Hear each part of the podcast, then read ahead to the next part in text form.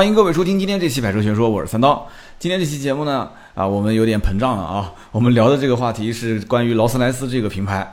那么其实呢，这个劳斯莱斯这个品牌为什么想聊呢？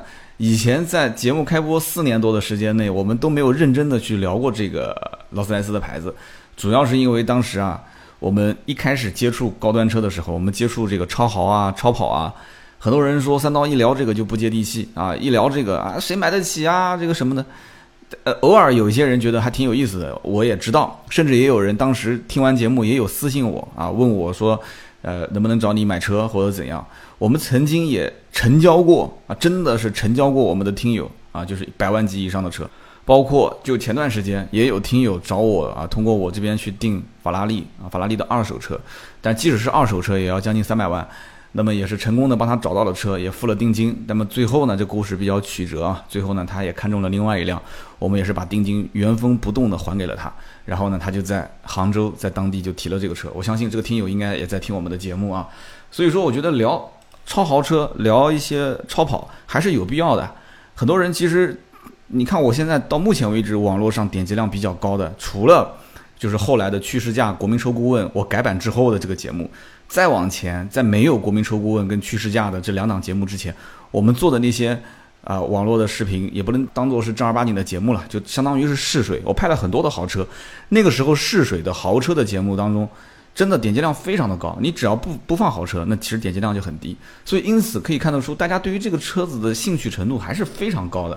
所以上期节目我就说了嘛，我说我说一点故事给大家听，然后我说一些这种超跑啊、超豪的一些车型，大家感不感兴趣？我看到评论区其实很多人是感兴趣的，所以也是坚定了我今后啊有机会还是要跟大家多说一说这方面的事情。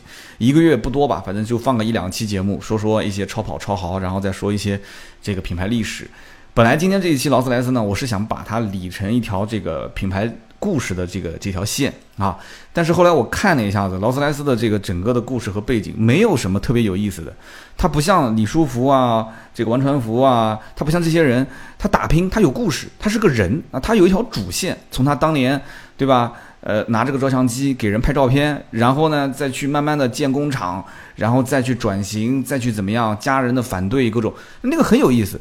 那你两个老外，两个老外出身就很高贵，从小就是富二代，两个人都在玩车，最后玩出一个劳斯莱斯。劳斯莱斯一路，我觉得都没有什么坎坷啊，除了最后就是英国本身这个国家的经济就不景气了，然后劳斯莱斯啊、宾利啊这些品牌也没钱了嘛，最后是英国品牌被德国人收购。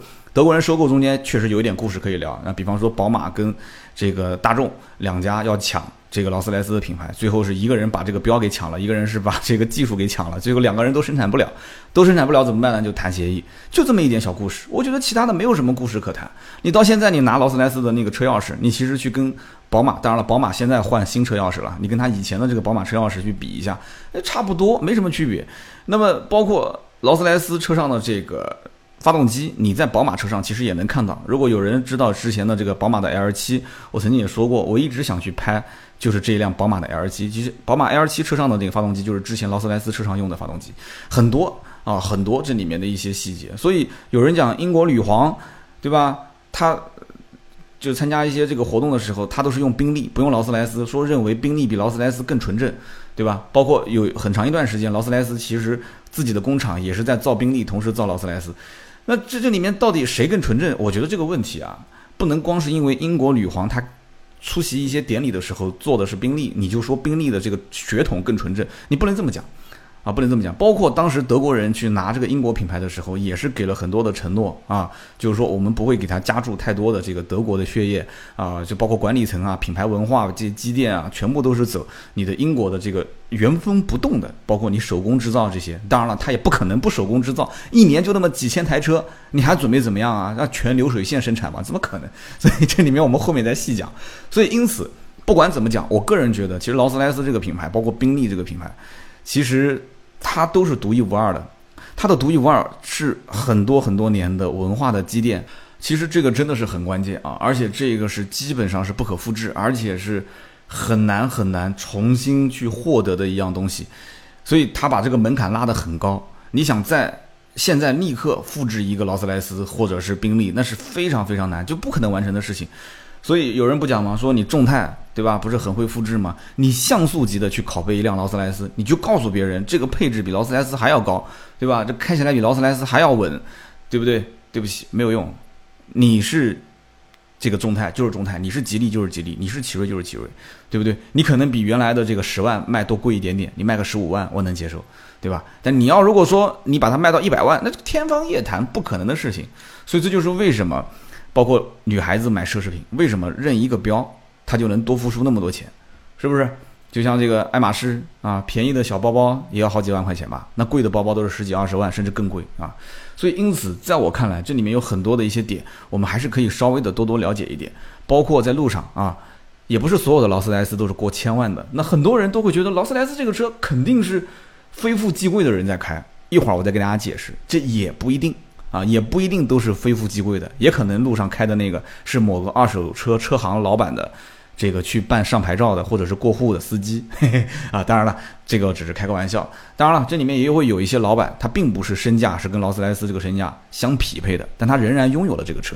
那到底是什么样的原因呢？我节目后期也会讲啊。那我们节目一开始的时候呢，我就说说为什么今天这期我想聊劳斯莱斯。很多车，那突然为什么想到聊这个车呢？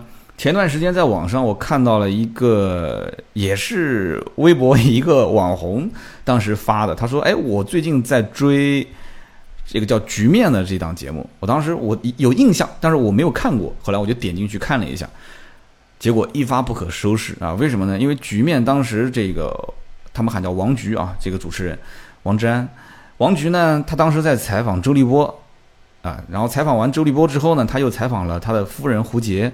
那么胡杰采访完之后呢，又采访了唐爽。那么知道当年周立波在美国的那点啊那点事的人呢，很多人都知道，对吧？那么他最后这个盖棺定论是最后放出来了。那出来以后呢，哎，后来我觉得这个人很牛啊，他能把周立波请到，能把胡杰请到，又能把当时在车上的这个唐爽也能请到，而且分了好多好多的小段落啊，在微博上，我就一集一集的追。周末在家反正没事。那么其中有一集，这个涛涛。啊，涛子，就大家看过这个采访的人就知道为什么我要这么说了，因为周立波说其中有一个人一直不管他叫周立波或者是波波，就喊他涛涛。周立波说很奇怪，为什么喊我涛涛，喊他涛子？然后网友就开始改口啊，从此以后就改口，就喊周立波叫涛涛。然后当时有一有一期呢，就是这个涛涛在讲这个他参观了一个富豪的家里面的时候。说这个人到底有什么样的资产？他当时就非常有声有色的就在描述啊。他说这个人有一辆劳斯莱斯，啊，那个表情啊，啊，有辆劳斯莱斯，而且是劳斯莱斯的幻影，而而且是这个敞篷版的幻影哦。他反复的强调啊，强调了好几遍是一辆幻影，而且是敞篷版的幻影。所以说，你想这个周立波也算是个有钱人了啊。那你去查一下他的夫人胡洁的背景，那你应该就清楚了。那也是。富豪，所以在这个基础上，周立波你肯定是见过世面的。那么他要去形容这个人的富豪的程度，上来就是说这个人是，对吧？有一辆幻影，而且是敞篷版的幻影。那么曾经，这个我在节目当中聊一些不接地气的车，那么很多人就讲说啊，你这个节目聊的简直太高大上了，我们都买不起。买得起买不起其实不关键啊。我换句话讲，就是你周立波能不能买得起？说不定他，我不敢说他买不起啊，就说不定他能买得起，但他不一定要，对吧？所以这个车型很特别，它特别的之处在于什么呢？这个车子就一个特点，就是贵，对不对？就一个特点，就是贵，贵就是它的特点，也是它的卖点。那么谁能 hold 得住这个贵？是因为你有钱吗？有的时候，其实在中国啊，它这里面还包含了很多的一些含义在里面。所以我不说吗？就是。周立波他就算再有钱，他有的时候他不一定能 hold 得住这个劳斯莱斯这款车。所以因此，我们今天在聊这个车的时候，我们不管说接地气不接地气啊，我们就把这个不接地气的车说的稍微接地气一点，看看行不行啊？我也试一试。那么今天看到这个标题呢，我相信，呃，我要问的问题呢，估计很多听友就会觉得，这个刀哥怎么这么不靠谱呢？我想问的问题就是，我们的听友当中是不是百分之九十九的兄弟姐妹都买不起这个车？这个我这个话应该说的没错吧？啊，也不算是问题了。而且我觉得剩下来的百分之一，这个比例我都说多了，就是那意思就是百分之一是买得起的，是吧？那百分之一我觉得都是说多了。或者换句话讲，我把这个问题重新说一遍，就是有多少人曾经拥有，或者是正在拥有的路上，就是希望近期近期我们就算是近三年之内吧，近两年、三年之内拥有一辆劳斯莱斯的，在我的听友当中的百分比有没有超过百分之一？我估计很难啊，我估计很难。那么在这个基础上，我觉得啊，我们先不要谈买得起买不起的问题，因为这个不是一个导购的节目。为什么我谈到这个话题呢？因为我看到上一期有人留言讲说三刀的节目你的流量摆在这个地方，所以我觉得你的节目更应该是偏向于导购啊。你经常吹牛皮吹大了，自己也收不回来了。但是我。就我看他的留言的意思，可能是希望我是更啊，就是详实的一些，把这些数据做一些对比啊，在市场分析啊，在导购分析方面，给大家再带来更多的一些有用的内容。当然了，我也想是这样，但是要看具体车型。你比方说劳斯莱斯这一期，我要如果导购，那完全没意义，对不对？我导购，我导给谁去了呢？就像之前我拍 超跑的时候，有一个富二代自己开的是一百多万的车啊，将近两百万的车啊，就就那个科尔维特，科尔维特车主，他跟我讲，他说，他说我看过你兰博基尼那一期。你教别人开超跑干嘛？这兰博基尼我都没开过，对不对？我也不想知道。我想买的时候，我自然知道怎么开。你干嘛要在视频里面教别人怎么开？特别有意思。所以呢，我觉得这个数字啊，百分之一的数字都有点估多了。那么我们再问一个问题啊，有多少人坐过劳斯莱斯？哎。这个我相信啊，应该是稍微的数字会放大一些，但是应该也是个位数，哈哈哈，应该也是个位数。因为你要是坐劳斯莱斯，你前面至少还得要有个司机。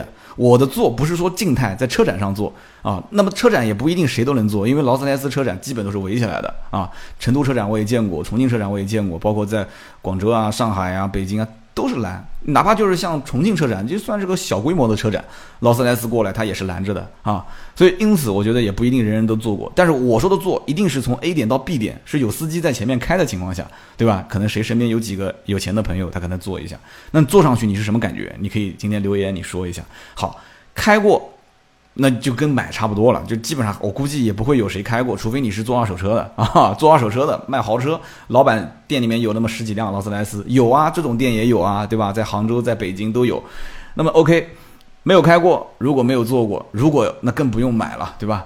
那有多少人近距离的看过，或者说我们在讲的那个一点，就是有没有人摸过啊？近距离的看过、摸过，甚至我讲的再那个一点。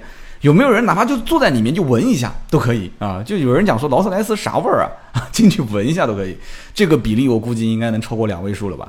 那么为什么我讲这些好像很很无聊的这个话题？其实说白了就是要讲劳斯莱斯这款车，其实离我们普通老百姓还是比较遥远的，还是比较遥远的。在车展上看也不给看，摸也不给摸啊！你看也是远远的那个有一个那个玻璃墙给你围着。其实它要营造的是什么样的一个氛围呢？就是一个阶层之间的，就这个玻璃，你别看它很矮，你跨就能跨过去，但是这个阶层你是很难逾越的啊！就你跟里面看车的这个人之间不是在一个阶层，我们不要不承认啊，我们不要不承认，确实是这样子的。可能他们的钱来的也不是很干净啊，可能他们甚至也要戴着口罩去看车，也怕别人认出来，对不对？包括我接触到很多的一些买超跑的人，你问他是做什么生意的，他也不好跟你多说，对不对？甚至这些问题都是很隐私的。他们家是做什么的？他是做什么的？就这些人钱来的是不是很容易？是不是来的很正？这个东西都，我觉得跟我们无关。但是就只有一件事情你知道就可以了：他买得起劳斯莱斯，对不对？他买得起，他为什么买？我觉得都不是你要分析的问题啊。他买得起就 OK 了。那么劳斯莱斯在街头只要一出现，肯定很多人都能认出来，对吧？因为这车只要稍微。就身边有人聊过的人啊，就包括看新闻的人，一看啊，什么什么地方豪车撞了劳斯莱斯，一看这个照片，那么这个车子只要一出现，很多人，那首先肯定回头看一看，对吧？指指点点啊，想看看车子里面坐的是谁。那么大家是不是都认为这个车价值不菲？那么很多的一些媒体，只要一出现这种事故了，哎呀，他也不用去论证了，反正撞劳斯莱斯了，对吧？上次一个事故不是媒体是这么写的吗？车主一下车，张口就说你。准备卖房吧，我不知道是哪个城市的啊，我不知道哪个城市的。你要如果在南京撞辆劳斯莱斯，司机下来就说你准备卖房吧，那可能那个哥们儿他可能是开一个普通十来万的车，他可能会说我要卖一套房啊，我买你两辆啊，这又不是不可能的，对不对？开个十来万的车，人家说我卖一套房买你两辆，这又是怎么样？你一辆古斯特便宜的也就是四百来万五百万。对不对？四五百万，你让我卖房，我只不过才撞你这么一点点，我买你两台新车都可以。南京一套房卖掉一千多万，正常，很正常啊，对不对？你就是学区很多地方十几万一个平方，我们不说一百平嘛，我们就说六七十平，那也是六七百万，买你一辆肯定没问题了，是吧？你怎么知道这个开十来万的车的人他就不住学区房呢？是不是？所以当时我看那个新闻标题，我觉得就很有意思，说啊你准备卖房嘛？我不知道是哪个城市啊。所以这个劳斯莱斯在路上也不一定个个都是价值千万的啊，所以大家要学会区分劳斯莱斯的幻影和劳斯莱斯的古斯特。我们也就是俗称叫大劳跟小劳，因为我们做二手车，经常打电话会问说，哎，你手上那一辆是这个大劳还是小劳啊？会告诉你说，我这是大劳还是小劳，然后哪个型号是标准轴距版本还是长轴距版，对吧？那么小劳的标轴标轴版啊，标准轴距的版本叫标准版，其实也不能说叫标轴，因为它这个不分什么加长，它本来就是这个长轴距嘛。所以劳斯莱斯标准轴距的版本是汽车之家啊，我们先说汽车之家的这个报价。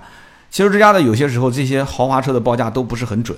汽车之家的报价是四百一十九万，就是标准轴距的版本啊。我们今天把这个价格捋一遍，大家不要觉得说听得很枯燥。这将来万一要在路上碰到了，对吧？别人要如果跟你说，你就卖套房嘛，你好歹能当场就回他，你这不就是多少钱？我的房子你买你两辆，对不对？所以劳斯莱斯的标准标准版本是四百一十九，普通版啊，这是古斯特。那么古斯特的我们叫小劳，小劳的这个长轴距版加长。版本是多少钱呢？四百八十万，就是汽车之家的价格啊。这个你你不要说我口气大，说才多少钱啊？其实你要听这个劳斯莱斯幻影的价格，你就知道古斯特其实真的是很便宜。劳斯莱斯的幻影的价格呢，标准轴距版本是六百八十八，那么长轴距版本是七百九十八。然后呢，在汽车之家上面，你还能看到的是双门轿跑版七百三十八点八，以及软顶敞篷版八百点八万，这就是。前面我说的这个涛涛啊，周立波讲的，说啊，我在他们家看到一辆幻影啊，看到一辆幻影，而且是这个软顶敞篷，他说的就是这一款。但是真实情况是什么呢？真实情况就是，其实幻影的轿跑版和这个幻影的敞篷版呢，一五年的时候就已经停产了，而且后面就。到至少到目前为止没有复产的计划，所以我不知道汽车之家为什么这两个型号的价格还在标在上面，没有写停产啊。包括前面的这两个版本的价格，就是古斯特的四百一十九跟四百八，包括这个幻影的六八八和七九八，呃，现在也不一样了。为什么呢？因为现在大家知道啊，超豪车型就一百三十万以上的这个超豪车啊，它需要征收一个百分之十的消费税，这很多人都知道，对吧？这虽然说大家不一定买啊，但是很多人都知道。所以，因此，包括像什么迈凯伦啊、法拉利啊、劳斯莱斯啊这些车，宾利啊这些车都开始调整价格。怎么调呢？因为你要加百分之十，如果我把我的官方售价还是固定成原来的价格，那对不起，在这个基础上再加百分之十，很多人是觉得，那你这不是涨价了吗？那我就不考虑了。所以大家都在往下调。怎么往下调呢？古斯特原来不是四百一十九吗？所以现在古斯特的标准版起售是三百九十八万，啊，但是是不含消费税的，就是你。这个价格是三百九十八万，在这个基础上，你再去选配置，啊，买劳斯莱斯跟买保时捷是一样的，不是说你买完你就开走。我身边反正至少我见过的劳斯莱斯基本上是没有不加配置的，你肯定要加，对不对？大家知道那个雨伞三万块钱一把是吧？对，除了这个很多，包括隐私玻璃啊这些很多东西。那么古斯特的这个标准版三百九十八，那么古斯特的长轴距版呢？汽车之家上写的是四百八，其实也不是啊，不含消费税四百四十七万。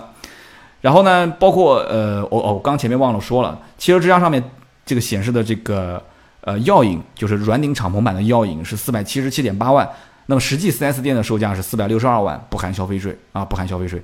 然后还有包括像这个轿跑版本的轿跑版的，其实它就骨子里面就是一辆古斯特，但它因为是轿跑，所以卖的更贵一点，四百七十三万。魅影魅影的话，现在的不含消费税的价格是四百五十五万，所以汽车之家上的这个价格呢，我觉得不太具备参考。意义啊，但是它虽然不具备参考意义，你实际去买劳斯莱斯的时候，在很大的程度上，你也不可能以这个价格去买，所以参不参考都无所谓。而且有人可能要讲，要笑话我说三刀啊，我想问你一个问题：买劳斯莱斯的人会上网看价格吗？他怎么不会呢？人家大老板手上都有手机，下一个汽车之家点一下搜一下，这个不会吗？他再不会，他身边有秘书有司机，是不是？啊，我马上跟大家讲两个故事啊，其中一个就是司机带老板去看劳斯莱斯。那么这个里面我刚刚说的这些车，大家应该听清楚了，其实也没有多少真的是过千万的。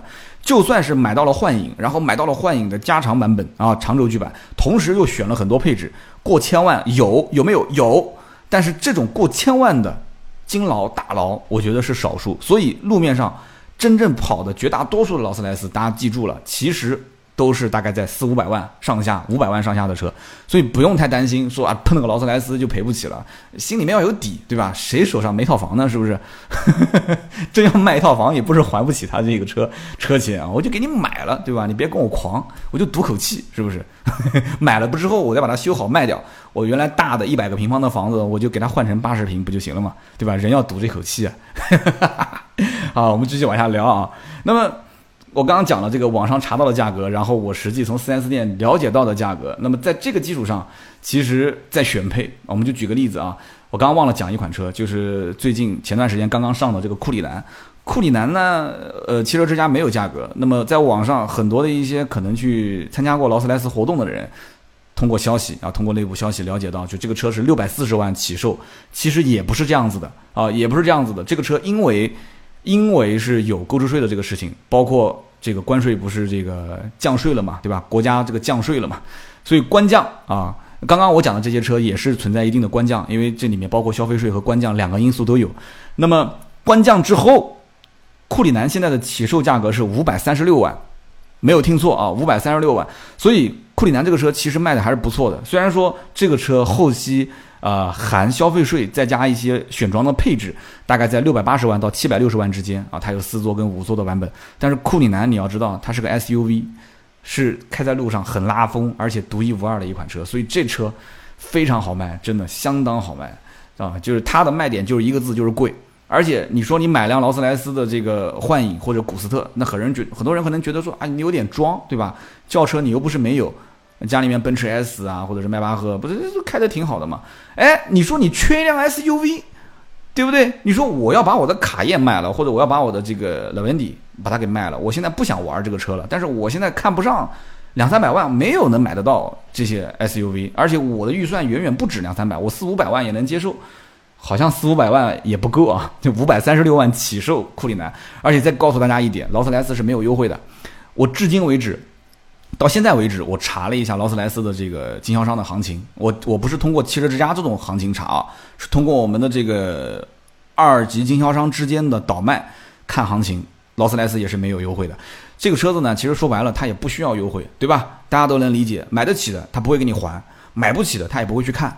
而且这个里面本身劳斯莱斯它就是一个符号化的东西，说白了，而且很多人他这个车买回去，我觉得能收藏的。极少数，你去看现在的二手车，大家可以打开手机去看，不管是什么瓜子、优信、人人车，还是汽车之家的二手车的这个平台，你去看有多少劳斯莱斯在网上卖啊，n 多 n 多。然后我再给大家透露一个很有意思的现象，你不要认为真的这些劳斯莱斯都是，应该怎么说呢？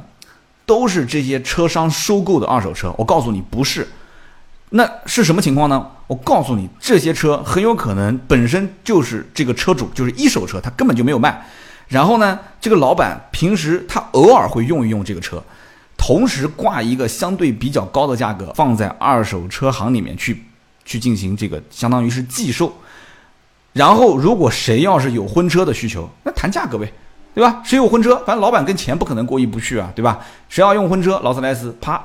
好比说一万多块钱，好，OK，那就婚车找个司机开走，开走之后回来这一万多块钱，二手车车行的老板分一部分，那么这个劳斯莱斯的原车主他也分一部分，那可能他不一定看得上这个钱，他看不上这个钱，他哪怕拿这个钱去打赏下面的人，那下面的人对他对老板来讲那也是有好处的，所以我告诉你，很多车行里面有的时候他存的这个劳斯莱斯的车，不是他全款收购的，他其实就是真实的车主，相当于是当一个车库放他家。但这是一种情况，那当然了，也有特别有钱的人，对吧？家里面存一辆劳斯莱斯、两辆劳斯莱斯都有，是不是？你像徐州的，我一说，估计有一些人就知道了，家里面劳斯莱斯、迈巴赫、法拉利、兰博基尼，什么车没有啊？都有，他一个人就能组一个超跑车队了，是不是？我说的是谁？大家应该知道啊。那么，那也有这种家里面存那么一两辆，然后呢，就是当做收藏。但是我接触下来，其实并不是这样。并不是真的，全国各地都是这样的人，包括南京啊，也有啊，对不对？南京的这个，呃，某个很有名的大排档，我说的不是普通的大排档啊，这个我一说大排档，估计很多人应该知道我说的是哪里，对吧？那个大排档那块地就是他们家的，还有一个叫民国风情一条街那边的那些那块地也是他们家的啊。这哥们儿特别喜欢开法拉利，然后呢，他自己也有一辆劳斯莱斯啊，非常年轻的一个哥们儿。那那南京的这个可能我一说，有些人就知道是谁了。那他开这个车，他是真的喜欢这个车。他法拉利也玩过了，对不对？他家里面车很多啊。然后他买辆劳斯莱斯，他家父亲也能开。当然，他虽然买的是两门版的啊，他父亲也能开，他也能开。他这个形象也很年轻，对吧？而且听说学历也挺不错啊，挺高的。所以在这样的一种情况下，不是所所所大家想象的，就是说好像啊，一定要在某一个地方、某一个区域里面称王称霸，一定是到了某一个境界啊，这个人才会去买劳斯莱斯。以前我也是这么想的，但是我后来仔细想了想，而且你要把劳斯莱斯所有的车型全部分一下体系，你会发现，劳斯莱斯也不是大家所想象中的那样，说啊就是很死板。啊，就是前面一个大的，就像一个被削平掉的一个猪鼻子一样的哦，一个那个那种造型出来之后，就跟个火车头一样的啊！一看哦，大老板出来了，呃，这个大老板对吧？那司机还要戴个手套，白手套开，也不是这样子的。其实有很多劳斯莱斯的这个车主的形象，而且这个网上我看到有数据讲说，劳斯莱斯从去年二零一七年统计说，车主平均年龄从五十三岁降到了四十六岁，就是平均年龄降了七岁。四十六岁，这不就是当时马云说的嘛？四十五岁退休嘛？啊，四十五岁退休，正好四十六岁买一辆劳斯莱斯，啊，开个玩笑啊，开个玩笑。所以呢，我刚刚讲的这些可能有点跑题啊，我就觉得说，其实你不能把劳斯莱斯这一个品牌或者这款车，在你的印象中，或者在我们的这种固有的印象中，当成是一个老头子开的啊，一个可能非常厉害的大老板。我们可以把它想象成一个，就是家里面他可能有一辆超跑，或者说他不买超跑。为了老爷子能开，儿子也能开，对吧？而且这个车本来就有一定的收藏的意义，转手也不至于说亏太多。劳斯莱斯基本上开到四年左右才基本上亏掉一半的钱，啊，才亏掉一半的钱。但是这里面你要知道，很多人买劳斯莱斯，他走的是公司的账户啊，是走公账。然后呢，这里面还有一些，反正做公司做企业的人应该都知道我要说什么啊，还有一些这个。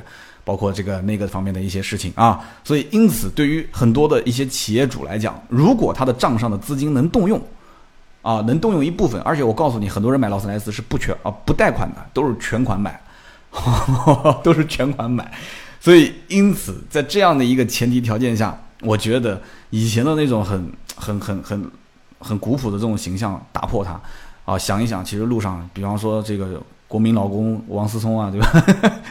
他开的那辆敞篷，上次在路上不是被交警给拦下来了吗？是吧？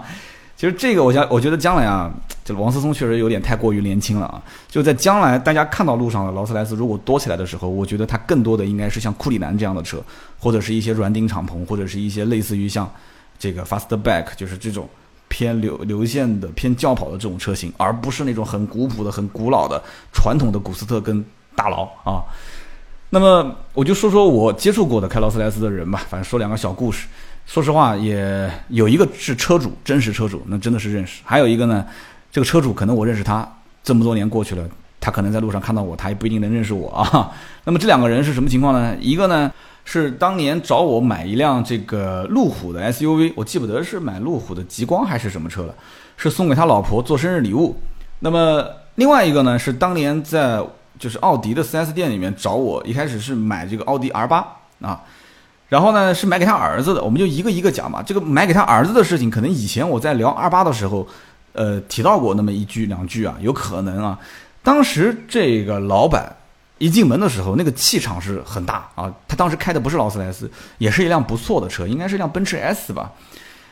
一头卷发，是个泰州人啊。我要说是泰州人，一头卷发，然后他这个。开了一辆劳斯莱斯，后来是苏 M，它不是一个特别特别好的车牌号，苏 M 九八八零八还是是什么？我记不得这个车牌号了。如果是有泰州的听友，应该是见过这一辆这个劳斯莱斯啊。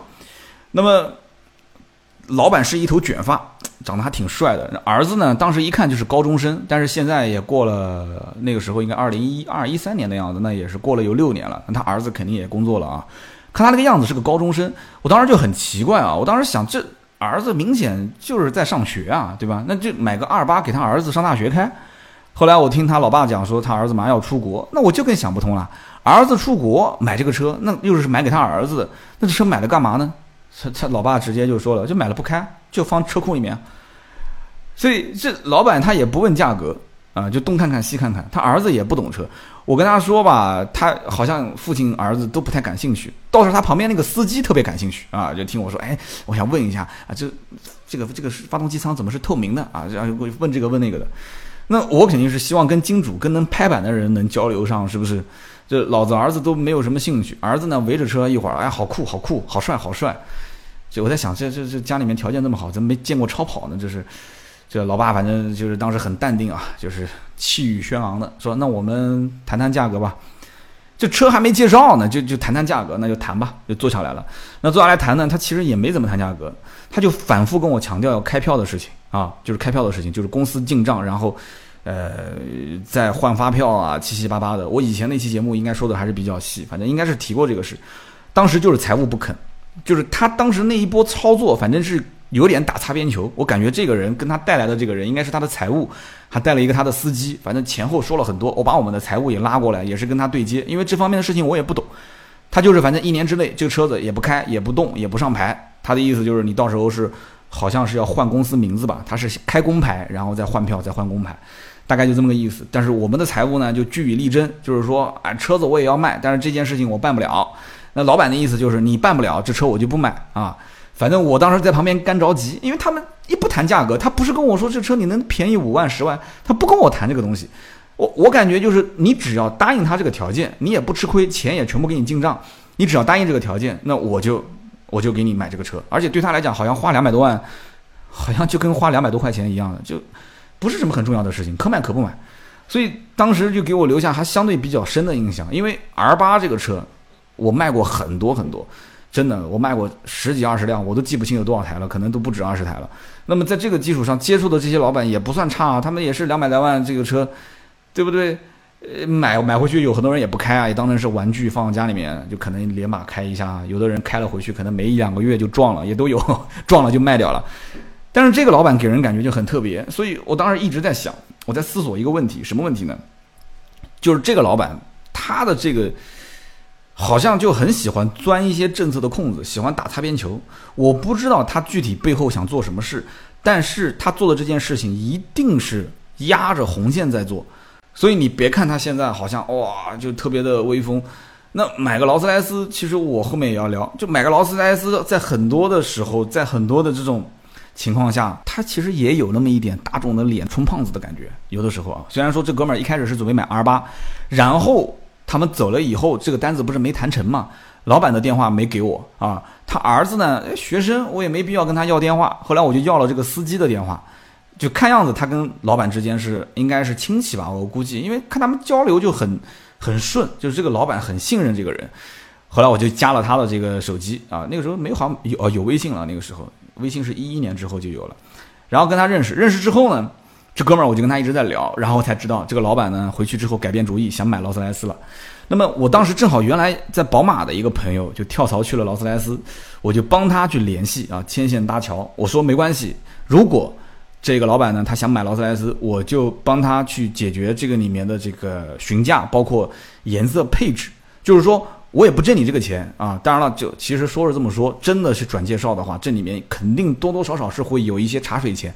你只要有这个一手客户的信息，对吧？他哪怕买的价格再低，那哪怕他就是原价买，你中间的这个转介绍的费用肯定多少是有的，这个是没问题的。所以这个赚钱不就是这么简单的事情吗？对吧？你要能拿到第一手的信息就 OK 了。所以当时呢，加了这个司机的手机，然后之后呢，我就跟他就聊，包括我当时也是直接问他，我说你买这个车，你中间需不需要留一点这个水钱、茶水钱？这是应当的。那这司机的意思就是说，那不要啊，我不要这个茶水钱。那么我就希望帮着老板把这个车子买好就可以了。这我也不知道是真是假啊，但是我跟他也不是很熟。那他既然都这么说了，对吧？我还是让别人先这个备着，万一呢，对吧？万一他说我不要，我不要，你最后给他也收着了，那这个东西你也不好说，是吧？所以我就后来就联系了这个南京这边，然后南京这边呢，就因为他要的这个货没有嘛，颜色啊、配置啊，后来就在到处联系，因为这个圈子本来就很小啊，卖劳斯莱斯的全国就那么几家店，这几家店全部加在一起，我估计拉一个微信群，五百个人都上线。连总经理加售后应该都能加进来了，就全国就那么几家店，所以但凡有一个客户进了一家店之后，现在通讯那么发达啊，除了这个劳斯莱斯的这个系统里面，它会可以录入，除此之外，你就随便拍张照片，对吧？留个名字，这个客户姓谁名谁啊，什么特征，甚至是哪一个城市的，你只要大概一说，其实大家都很清楚了。那这个单子在哪家买，其实都跑不掉的啊，都跑不掉的。那么当时我就这种感觉，就是劳斯莱斯的销售其实还算是一个小的联盟，其实宾利的价格控得更更严啊，控得更严。有机会再跟大家聊宾利的事情。宾利当时南京的一个市场部的经理跟我聊天，说你不要看宾利这个品牌高大上，说这个宾利的老板抠得要死啊，说当时做活动的钱都要员工自己垫啊，垫完之后去报销，一个字说签一个星期还是签十天签不下来，说真的跟这个整个宾利店的形象真的是完全就是不相符合啊，所以我当时我也不好说什么了，我说这可能是管理体制的问题，哎，但是在劳斯莱斯工作的这几个兄弟。这么长时间一直都没跳槽啊，一直都在劳斯莱斯。我觉得这平台真的很好，接触的都是一些非富即贵的人啊。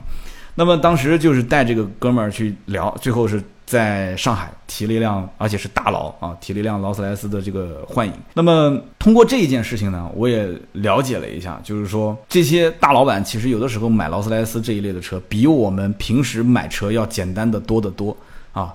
还是那句话，就是要买肯定买，你跑也跑不掉。而且这些老板他往往不会有那些什么我要试驾，我要试乘，啊，然后给你什么砍价，就你就告诉他这车没有优惠就 OK 了，什么就什么都不用谈了。你不但告诉他这车没有优惠，你再给他设点条件，其实他反而更感兴趣。当时上海的这辆劳斯莱斯是什么条件呢？因为就是信息都通都都很通畅了嘛，就知道这个老板要的就是这个颜色，啊。就是那种深红色，就是那种也不是大红，就是那种暗红色。完了之后呢，他很喜欢。然后同时这个车上的配置他也很喜欢。那么因为车上加了一些配置，当时那个 4S 店的意思就是说，那这个配置有一些加的呢，我就不算你的钱了啊，就算给你免掉了。其实就算免了，这个车价格也很高，比原价要高出高出了将近七十多万吧。但是对于这个老板来讲，其实都买得起这个车，七十万也不是很重要了啊。他主要就是认这个颜色，外形和内饰的颜色特别喜欢。所以当时上海就给他提出的要求就是全款，而且是在规定几月几号之前全款一定要进账。这老板当时如约就把钱打进去，就把车给提了。那么这是其中一个事情啊，我只能说是牵线搭桥，我就跟老板之间不是很熟。那么另外一件事情是在南京提的劳斯莱斯，但不是大佬，是一辆古斯特啊，这个便宜一点，大概四百多万。那么这件事情我是正儿八经是从头到尾，包括跟客户的接触啊，都有去操作。那么在南京提古斯特这件事情，我以前在节目里面也曾经提过，他是一次性提了一辆古斯特，又提了一辆兰博基尼的这个小牛啊，就是盖拉多，就同时提了两台车。我当时接到电话的时候，是我表哥打电话给我，我还不太相信。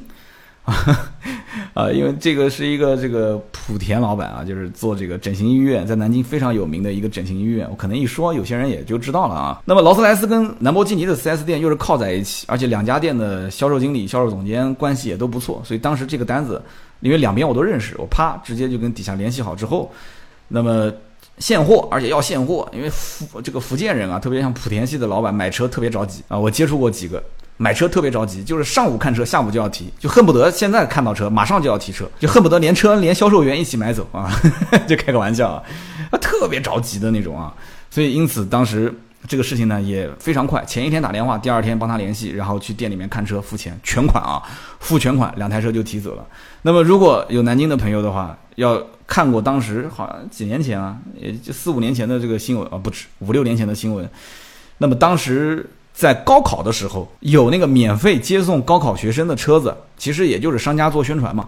曾经在路上就有过劳斯莱斯跟兰博基尼同时出现，然后去接高考的这个学生，还上了当时报纸的头条。这两台车其实就是那家整形医院的车，也是在车上拉了横幅啊啊，贴了这个车贴啊。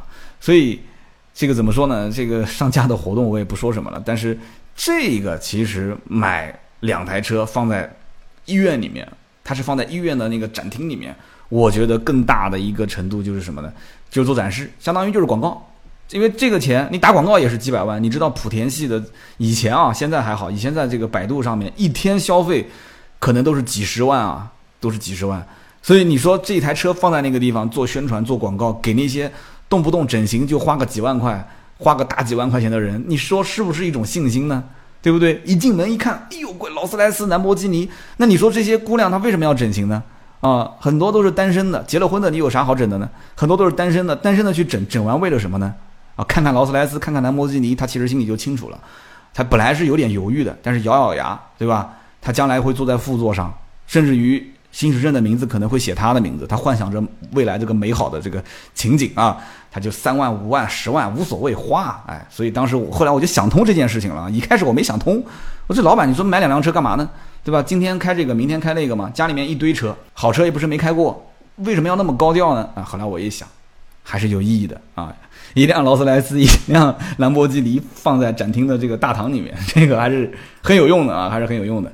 那么我和身边很多的这个做豪车的一些朋友聊天啊，我跟他们聊，其实他们总结下来，身边买劳斯莱斯的，就除了说真的是身份和地位真的是达到了这样的一个位置的，除此之外，就这种人很少很少。对吧？那很多人都知道，像王健林这种，王健林家里面，王思聪家里面，如果不停辆劳斯莱斯，你觉得这很奇怪？都快做成亚洲首富了，你没辆劳斯莱斯正常吗？不正常，对吧？但他没有的话，你会说他很很很低调，但是很明显他们不是低调的人。那么这么高调的人家里面没有劳斯莱斯就不正常，对吧？那么老干妈，老干妈。在网上那传的最多的就是那个老干妈的劳斯莱斯，对吧？大红色的叫老干妈色，大家都会觉得这些人可能到了这个位置了，他买都很正常。那你说你低调，你是一个低调的隐形富豪，我们也可以理解啊。你开一辆二手的奥迪，对吧？不是有说李嘉诚的儿子开一辆奥迪还是二手的嘛？那也也有人讲说这个很多人对吧很有钱，但是开的都是十几二十万的车。但是我觉得绝大多数的老板其实真正有钱之后啊，改善一下，买一辆奔驰 S，还是不过分的。啊，买一辆奔驰 S，哪怕就是 S 迈巴赫，我觉得还是不过分的。那么这就讲到这个劳斯莱斯车身上的一个很独特的一个属性，就是刚刚我前面提到的贵。就我们不要去研究这个车的什么底盘啊、性能啊、做工啊，也不要去去看它的这个什么什么星空顶啊这些东西。这我觉得这些做工用料，你要一个一个的说，那真的今天一期节目说不完，对吧？它每一处都可以说一个故事啊，都可以跟你讲这怎么怎么珍贵啊，这个。呃，手工怎么怎么怎么的复杂，它贵，就是它的这个属性。就这台车，或者说这个劳斯莱斯就等于贵，这就是它的唯一的属性。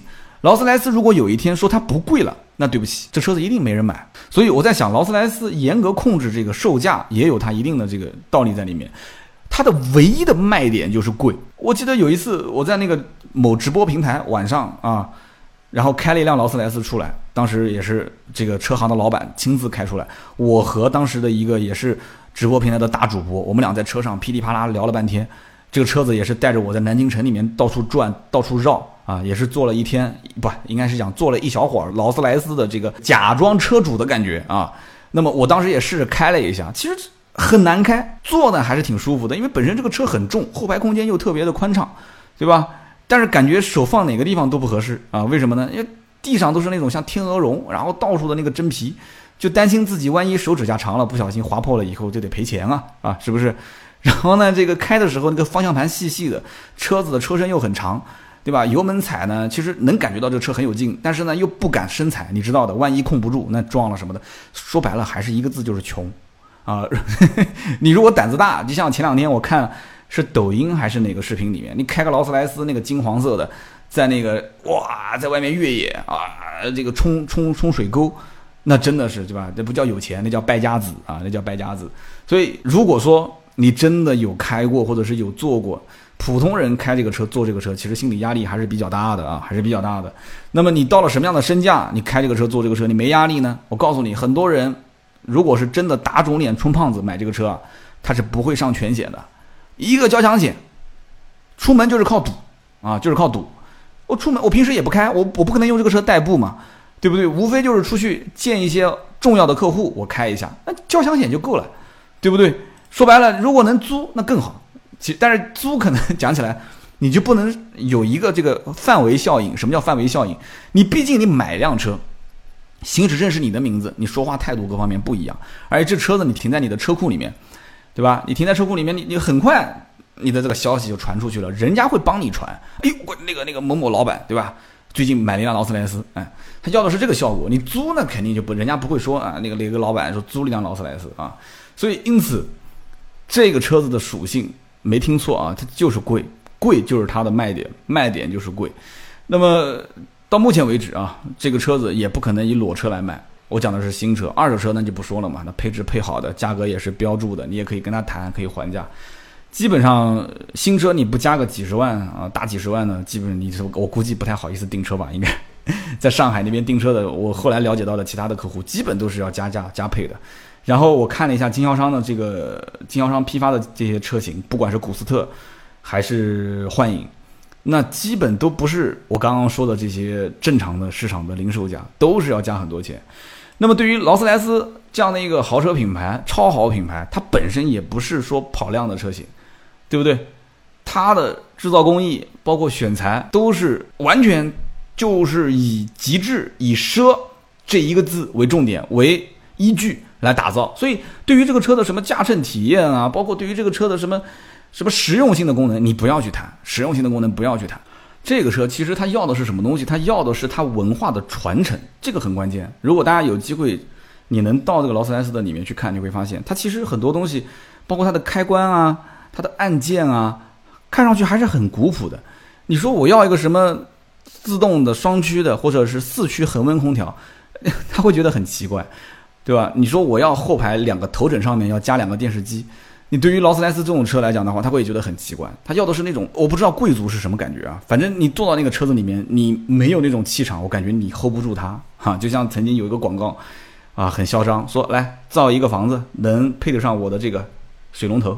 啊，记不得是什么牌子的广告了。造一栋房子，让我让能符合这个水龙头的标准，哈哈。所以大概就是这么一个意思。所以它这个驾乘体验啊，包括你要说这个车的一些什么实用性、科技感，这都不要谈，就是玩文化。我觉得这个是玩汽车的一个最高的境界，就它的文化被很多人能理解，而且它只做高端。那这个品牌如果能活下来的话，能活下来，而且有很多很多年这种积淀，很多的名人。去背书，那这个品牌我觉得它价值是非常高的。虽然说它可能一年就几千辆，几千辆每一辆也就挣那么一些钱，但是它的这个品牌对于某一个大的汽车集团来讲，如果它的高端有这样的一个品牌文化的传承，其实对它整个品牌下面的一些车型的制造啊，或者说是在文化的打造方面，是会有非常非常多隐形的一些好处。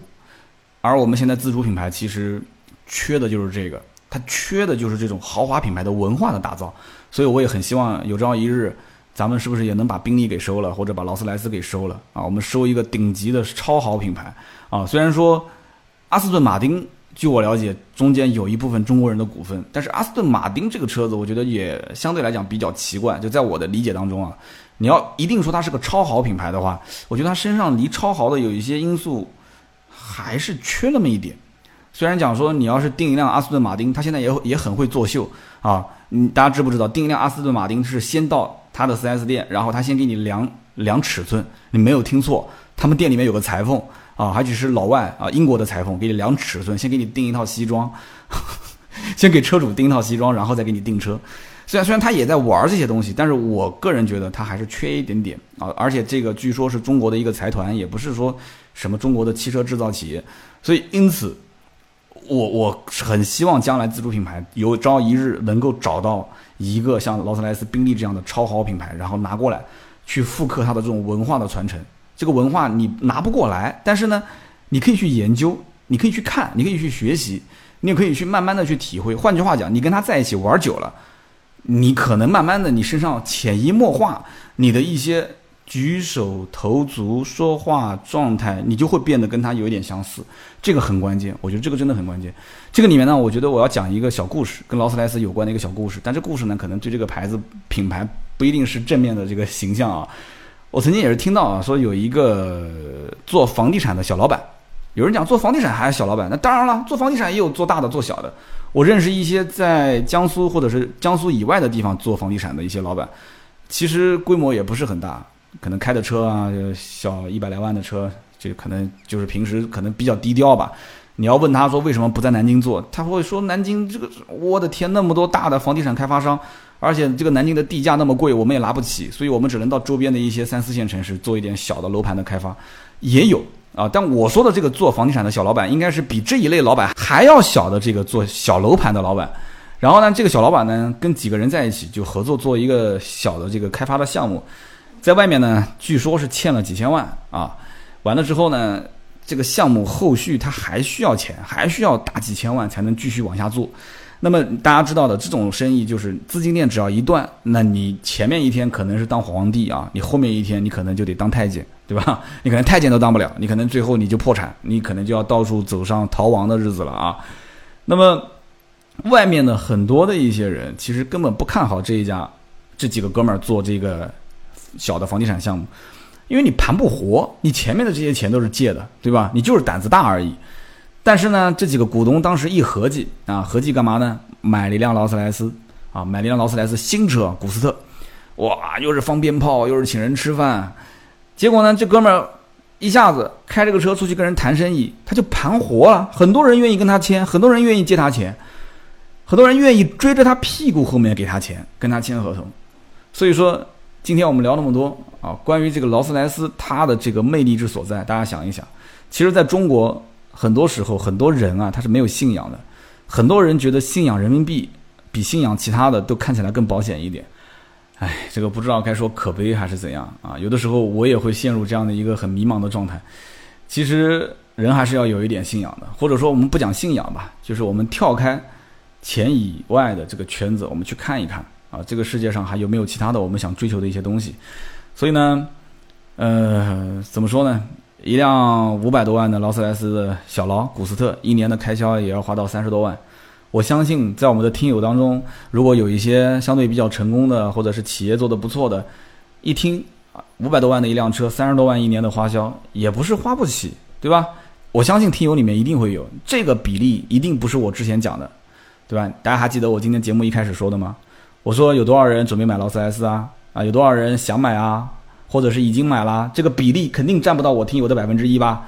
但是节目的最后，我告诉大家，一辆劳斯莱斯便宜的四百多万，不到五百万，一年的开销不到三十万。哎，这样一听，有些人如果哎相对来讲收入不错啊，就是做企业的、家族企业的，那也能买得起。但是买得起和要不要买，有没有必要买，这是两个概念，对不对？很多我看到身边的人对于买宾利和买劳斯莱斯之间。的选择，在他的骨子里面，他会觉得说，我同样花四百多万，我买一辆劳斯莱斯的古斯特，我觉得比买一辆宾利要值。他骨子里面他觉得要值，但是他最终买了宾利，这是为什么？这是为什么呢？就是因为在很多人的眼里，其实宾利更像是一辆车。大家注意听啊，注意去悟一下这里面的感觉。很多人认为宾利它是一辆车，宾利它虽然是一个超豪车型，但它具备一些跑车的基因。开宾利的很多车主都很年轻啊。但是劳斯莱斯它更更像一个工具，它不太像一个车，它像个符号，就是你一开出去就感觉是啊，我开个劳斯出来了，劳斯莱斯出来了啊，我开个劳斯莱斯出来了啊，这个我的我的你看啊看哎看，就是这种感觉，你不说好像也是这种感觉，虽然说可能有的时候是我们这些人啊是自己的心态不太好啊，就好像别人开劳斯莱斯又没让你看，你干嘛要看呢？但是对于宾利。很多人啊，他其实心里面他不是这么想的。那我就是开个宾利，我是开得起宾利的人，我就开辆宾利呗，不很正常吗？不很正常吗？卡宴我也玩过了，奔驰 S 我也玩过了，我花个三百来万，我买个宾利不很正常吗？这有什么了？所以很多人买宾利就是这种感觉啊，就这种感觉。那么今天聊那么多啊，就真的我也没列什么提纲，这一个劳斯莱斯也没说什么，我这估计没说什么干货，可能有人要说了，都聊了将近一个小时啊，我现在满头大汗，为什么呢？因为我们家的空调。坏了，我们家客厅的空调坏了，又得买空调了。前两天刚买了一个柜机，今天，哎，哎呀，真的是到处都要花钱啊，到处都要花钱。但是你说跟这个买劳斯莱斯的人比起来，能比吗？啊，一个空调才几个钱？所以这里面大家想象一下啊，如果你的银行账户里面有十万块钱，不多，就十万块钱，我要买一台空调，我这个书房我估计应该一匹吧，应该就够了，两千多块钱。十万块钱的存款买个两千多块钱的空调，你觉得对于我来讲压力大吗？啊，如果我的银行账户里面十万块钱啊，你觉得对我来讲压力大吗？没什么压力吧，十万块钱的。如果你不但能有十万块钱存款，而且你每一年还能有十几二十万的进账，那没有什么压力啊。好，那如果说你你现在每一年啊，大家想一想，你每一年固定能进账近一百万，每一年能进账固定的啊近一百万，你现在买一辆十万多块钱的车，你有压力吗？你肯定没有压力啊！我估计你买个二十万、三十万的车，你都没有压力。每一年的花销大概也就在一两万块钱，你有压力吗？你没有压力。好，我们再放大一点，那如果一年你进账一千万呢？啊，进账一千万一年，一个月进账一百万左右，你我让你每一个月啊，或者说一年吧，就对车的花销花个五万多块钱啊，一年花五万多块钱，然后让你买一辆一百多万的车，你有压力吗？我觉得应该也没有什么压力吧。按照我们这个比例换算，所以大家想一想，如果是这样子的话，在每一年固定进账多少钱的情况下，买一个四五百万的车是没有什么压力的，一年的开销三十多万是没有什么压力的。这笔账大家算一算，好吧？也可以在我们的节目下方留言说一说，讨论讨论。其实我们这个节目更多的是希望大家能讨论起来，聊一聊汽车的一些文化，是很有意思的，好吧？那我们今天劳斯莱斯就聊那么多，可能我真的是有一点点膨胀了啊，希望大家多多见谅。我们下期节目还是回归聊一些正常的车吧。好的，那么以上就是今天关于劳斯莱斯的内容。那么接下来呢，是我们关于上一期节目的互动环节。上期节目呢，我们聊的是关于奥迪 Q5L 这款车，也看到了很多的好朋友的留言啊。那么我就找三条，我觉得印象还比较深刻的。那么其中一条呢，啊，叫做包帅杠 UT，他是这么说的：他说三刀，你知道为什么我喜欢听你的节目，并且一直坚持这么久吗？那么第一，你曾经卖过奥迪，而我呢是一汽大众的主机厂的。那么从 C 六到 C 七的 A 六，我都曾经服役过。现在呢，我在成都三厂，所以我感觉有一点沾亲带故，有亲切感。第二呢？你说车不会那么的从众啊？就拿这次说的奥迪的 Q5L 来说，我看过不少文章，也有不少的视频和音频的评测。因为是一汽大众的产品，所以我比较关注。但是他们呢，基本上是一上来就喷，我就不明白了。这 Q5 是蹭他家的 WiFi 了，还是上他家吃饭没给钱了？那些媒体人就是为了找热点，放大了奥迪 Q5L 很多的缺点。我也知道这一次奥迪算是减配节约成本。但是没有那么夸张，毕竟奥迪的一群工程师也不是傻子，至少比那些键盘侠要懂车吧？好不好？其实没有那么绝对，那么等市场来验证吧。但是，呃，三刀你不一样，你会用中国的行情来分析。呃，这期节目呢，就关于奥迪 Q5L，其实我在聊它之前，我大概也也做了一个很，怎么说呢，就是很完整的一个思路的一个整理。那么我当时是怎么想的呢？首先，任何一件事情啊，特别是像奥迪这种，就是骨子里面就很懂中国人的这样的一家企业，你要分析它的这个行为的出处。这个行为的出处最大的来源就是你要看这个车跟国外的车之间的一些差别啊。你比方说，他把这个托森差速器给它去了，对吧？全时四驱变成了适时四驱，那么这件事情。中国媒体、中国自媒体那么发达，那肯定是要报道。他为什么还坚持去掉呢？那这个双离合变速箱国外还是有的，对不对？那你说坚持在用，有没有可能后期等它产量上来之后再回到八 AT？这个不好说。但是前期他做了这些变化，我觉得减成本是一部分，另外一部分他应该是考虑到中国的现在市场大环境，就是豪华车的这个市场里面，奥迪所面临的应该是。折扣之后的成交价要比宝马和奔驰要低一个档次，这个话我今天先放在这个地方啊。虽然说奥迪他可能不承认，他会觉得说啊，我跟宝马我和奔驰是一个档次的，但是我卖那么多年的奥迪，其实我从心底里面我觉得认奥迪的人多不多？多，很多。我一会儿再练一条，其实他说的这个情况就是我最常见的一种情况啊。买奥迪的人多不多？很多，而且很多人看到奥迪这个标他就不走了，他就买。但是有一个前提是什么？你如果说这个车子没有优惠，或者说你的优惠幅度不够，那么在其他的竞品可替代的车型当中，德系车毕竟还有两家，对不对？一个奔驰，一个宝马。宝马叉三国产之后，这个价格摆在那个地方，虽然谈不上多么多么多么的便宜，但是我也预测这个车价将来一定是会降的，两万块钱基本上是起步的，啊，那么。奥迪因此要跟宝马和奔驰要再拉低一个档次的话，那也就是说，这个车将来的优惠幅度，为什么我说奥迪 Q5L 将来的优惠幅度应该是在十五个点左右？就今年年底前买的话，你能过十个点入手就不错了。它降肯定是有个慢慢的过程，我觉得降到最后能入手的一个正常行情是十五个点，甚至到二十个点。我为什么分析这个？其实很简单，就是因为 BBA 的竞争格局在那个地方摆着，甚至听说奥迪后面 Q5L 要出一个标轴版。就是不加长的版本，那定价会偏低，那这个我觉得消息应该也是可靠的啊，也是可靠的。所以我听到了这一个我们的老铁啊，叫做包帅杠 UT，他说了为什么听我的节目，然后我的节目当中没有对于奥迪的这种减配的情况就抓着小辫子不放，我觉得我还是比较理解的，因为这里面中国人买这个车，其实一部分就是买个标，真的说 拿这个车去越野吗？也不是。但是呢，老外他也不一定是越野，那为什么老外就保留了托森呢？啊，这里面我觉得更大一部分是竞争环境的问题啊，竞争环境的问题，以及中国人和外国人对于一辆车好开不好开、性能的一些理解，它的着重点，如果按照比例、性能、配置、外观、品牌。你让中国人跟外国人做一个市场调研，你会发现这个比例完全不一样。那么既然完全不一样，对于中国市场，我做一些适度的调整，是不是合适呢？对不对？减配这个事情现在板上钉钉啊，肯定是不是讲减配吧？就是说减减少成本这件事情是百分之百板上钉钉了，对不对？那减少成本能不能落到老百姓的口袋里面，这个很关键。所以将来我是很期待奥迪 Q 五 L 的这个降价的，一旦亮出了降价的大杀器，我觉得这个车跑量应该不太成问题啊。啊，我后来又看了一下，包帅还留了几条言啊，我把它都读一下吧。